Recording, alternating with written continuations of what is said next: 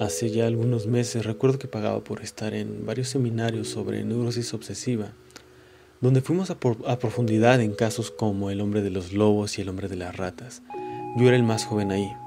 Todos eran personas de una gran edad, con experiencia, y evidentemente entré ahí por palancas y recomendaciones. Una de las cosas que hablamos mi maestro y yo fue acerca de la neurosis que estamos viviendo actualmente. Vivimos en una sociedad neurótica y quizá nunca te hayas dado cuenta, pero ha llegado el momento en que suceda, que salgas de eso, de esa gran neurosis en la que todo el mundo vive.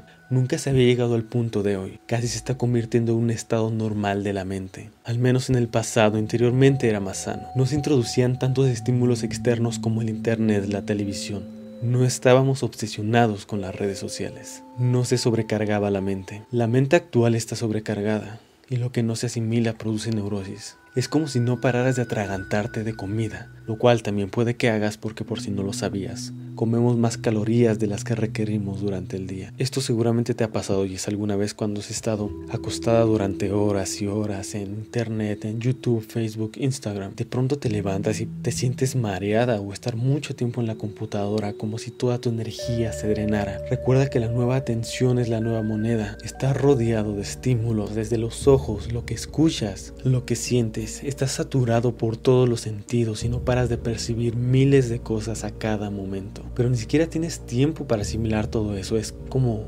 comer durante 24 horas. Es necesario entender que la mente es un mecanismo. La mente es uno de los mecanismos más delicados y sutiles. Todo mecanismo tiene un límite. Una persona realmente sana dedica tiempo a asimilar sus experiencias. 50% de actividad y 50% de inactividad. En esto consiste el equilibrio. 50% de pensar y 50% de meditar. Esta es la cura, la simple cura. La meditación es tu tiempo, regálatelo. Es para ti ese maravilloso regalo, date ese tiempo para entrar en lo más profundo de ti.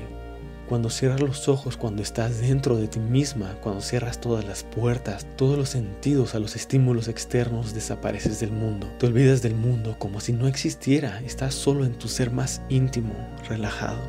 En casa, en esos momentos se asimila todo lo que se ha acumulado y se desecha lo que no vale la pena. Esto fue lo que hizo Jesús, Mavirra, entre otros grandes maestros. Habrás escuchado hablar acerca de que se van a las montañas, y eso lo hacen debido para enfrentarse a sus montañas internas, inmediata y directamente. En la sociedad es difícil porque toda la energía se gasta en la rutina, en el trabajo, la relación. No tienes suficiente tiempo, no tienes el tiempo que crees que tienes. Empieza a interiorizar esto, reacciona de una maldita vez. No tienes la energía para encontrarte a ti mismo. Estás muy ocupado y para ponerse cara a cara contigo mismo se necesita una vida desocupada. Porque enfrentarse a uno mismo es un fenómeno tan tremendo y precisa de toda tu energía. Es una ocupación tan absorbente que no puede ser a medias. Y lo sabes.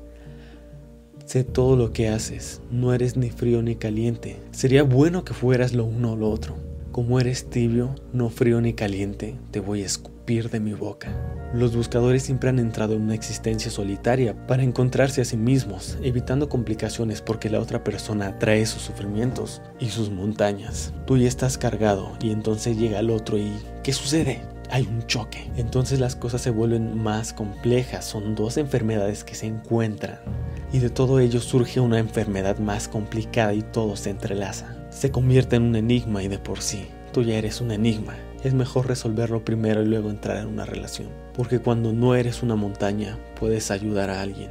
Recuerda que se necesitan dos manos para aplaudir y dos montañas para un choque. Cuando ya no seas una montaña serás capaz de relacionarte. Y entonces si el otro intenta crear un choque no puede existir. Porque no existe la posibilidad de aplaudir con una sola mano. Y el otro empieza a sentirse tonto. Ese es el amanecer de la sabiduría. Solamente puedes ayudar si no llevas cargas. Te puedes convertir en un marido, te puedes convertir en un padre, te puedes convertir en una madre e incluso los niños pequeños llevan sus propias montañas son aplastados por ti. No puede ser de otra forma porque nunca te preocupas por tener claridad sobre ti mismo antes de relacionarte. Esto debería ser fundamental en cualquier relación. Simplemente llegar sin ninguna carga, sin ningún otro residuo, solamente entonces puedes ayudar a que el otro crezca. De otra forma lo explotaré y el otro me explotará. De otra forma trataré de dominar y el otro tratará de dominarme. Eso no es una verdadera relación, eso no será amor, eso será una política sutil. Vuestros matrimonios son una sutil política de dominación. Vuestra maternidad, vuestra paternidad es una política sutil. Mira a las madres, simplemente obsérvalas y verás que tratarán de dominar a su hijo pequeño con agresividad e ira y se vuelve esa ira sobre ellos. Los niños se han vuelto objetos de catarsis y con esto ya están cargados. Entrarán en la vida cargando con montañas desde el comienzo y nunca sabrán que es posible una vida sin llevar la cabeza tan cargada y nunca conocerán la libertad que llega con un ser no cargado. Nunca sabrán que cuando no estás cargado tienes alas para volar al cielo y a lo desconocido. Dios solo es asequible cuando no estás cargado, pero ellos nunca lo sabrán. Llamarán a las puertas de los templos, pero nunca sabrán dónde existe el templo real. El templo real es la libertad, morir al pasado y vivir momento a momento en el momento presente. Libertad para moverse, para moverse en la oscuridad, en lo desconocido. Esa es la puerta de lo divino. Así que considérate afortunado ya que tienes un buen karma al que esta información haya llegado a tu vida. Pero cuidado con la meditación. Funciona como un arma de doble filo. Por un lado asimila el alimento y por otro rechaza la porquería. Pero la meditación ha desaparecido del mundo. En la, en la antigüedad era bastante común que las personas tuvieran una actitud meditativa.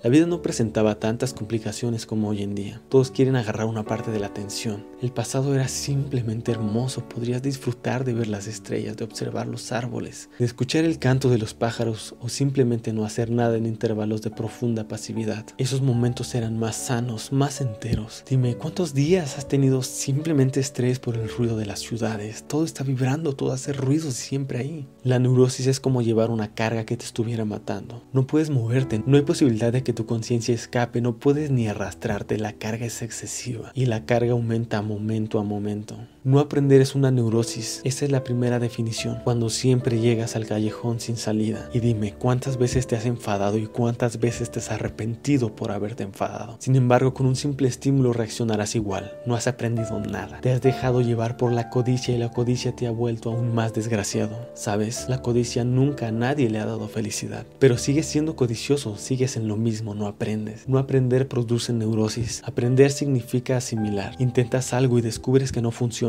lo dejas y vas en otra dirección. Intentas otra alternativa y eso está muy bien, es inteligente. Darte de cabezazos contra una pared donde sabes perfectamente que no hay ninguna puerta es neurótico y las personas están cada día más neuróticas. Siguen dirigiéndose al callejón sin salida intentando algo que no funciona. Quien es capaz de aprender jamás se vuelve neurótico. No es posible. Ve inmediatamente que se trata de un muro y abandona la idea. Empieza a moverse en otras dimensiones. Existen otras alternativas. Ha aprendido algo. El estúpido sigue El estúpido lo llama coherencia y dice, lo hice ayer, entonces lo voy a hacer hoy y mañana también. El testarudo dice, pero ¿cómo voy a dejarlo? Con todo lo que he invertido en eso no puedo cambiarlo. Sigue insistiendo y desperdicia su vida y a medida que se aproxima el momento de la muerte se desespera. No sabe qué hacer. En lo más hondo sabe perfectamente que va a fracasar. Ha fracasado muchas veces y sin embargo sigue intentando lo mismo, sin haber aprendido nada. Esto provoca la neurosis. Quien es capaz de aprender nunca se volverá neurótico. Un discípulo nunca se volverá neurótico. El verdadero significado de discípulo es el que es aquel capaz de aprender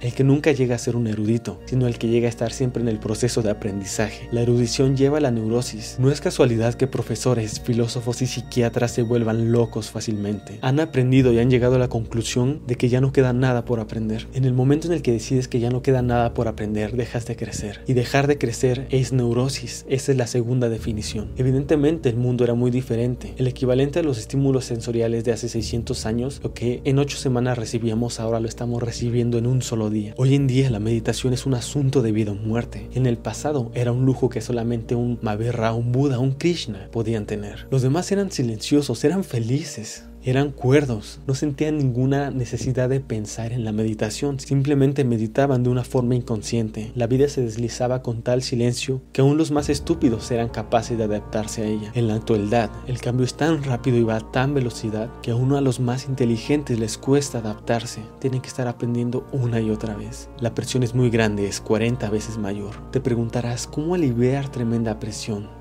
Tendrás que internarte a propósito en los momentos de meditación. Si no meditas a propósito, la neurosis se desencadenará. Simplemente, la neurosis se desencadenará. Simplemente siéntate a solas con tu propio ser durante 24 minutos, una hora, sin nada que hacer, sin ningún pensamiento, que ningún pensamiento acceda, ni un recuerdo, ni una fantasía. Después de eso, tu conciencia carecerá de contenidos y esto la rejuvenecerá y la renovará. Tendrás nuevas fuentes de energía, volverás al mundo más joven, más renovado, más capaz de aprender, con mayor capacidad de asombro en la mirada, con más respeto en el corazón, como un niño.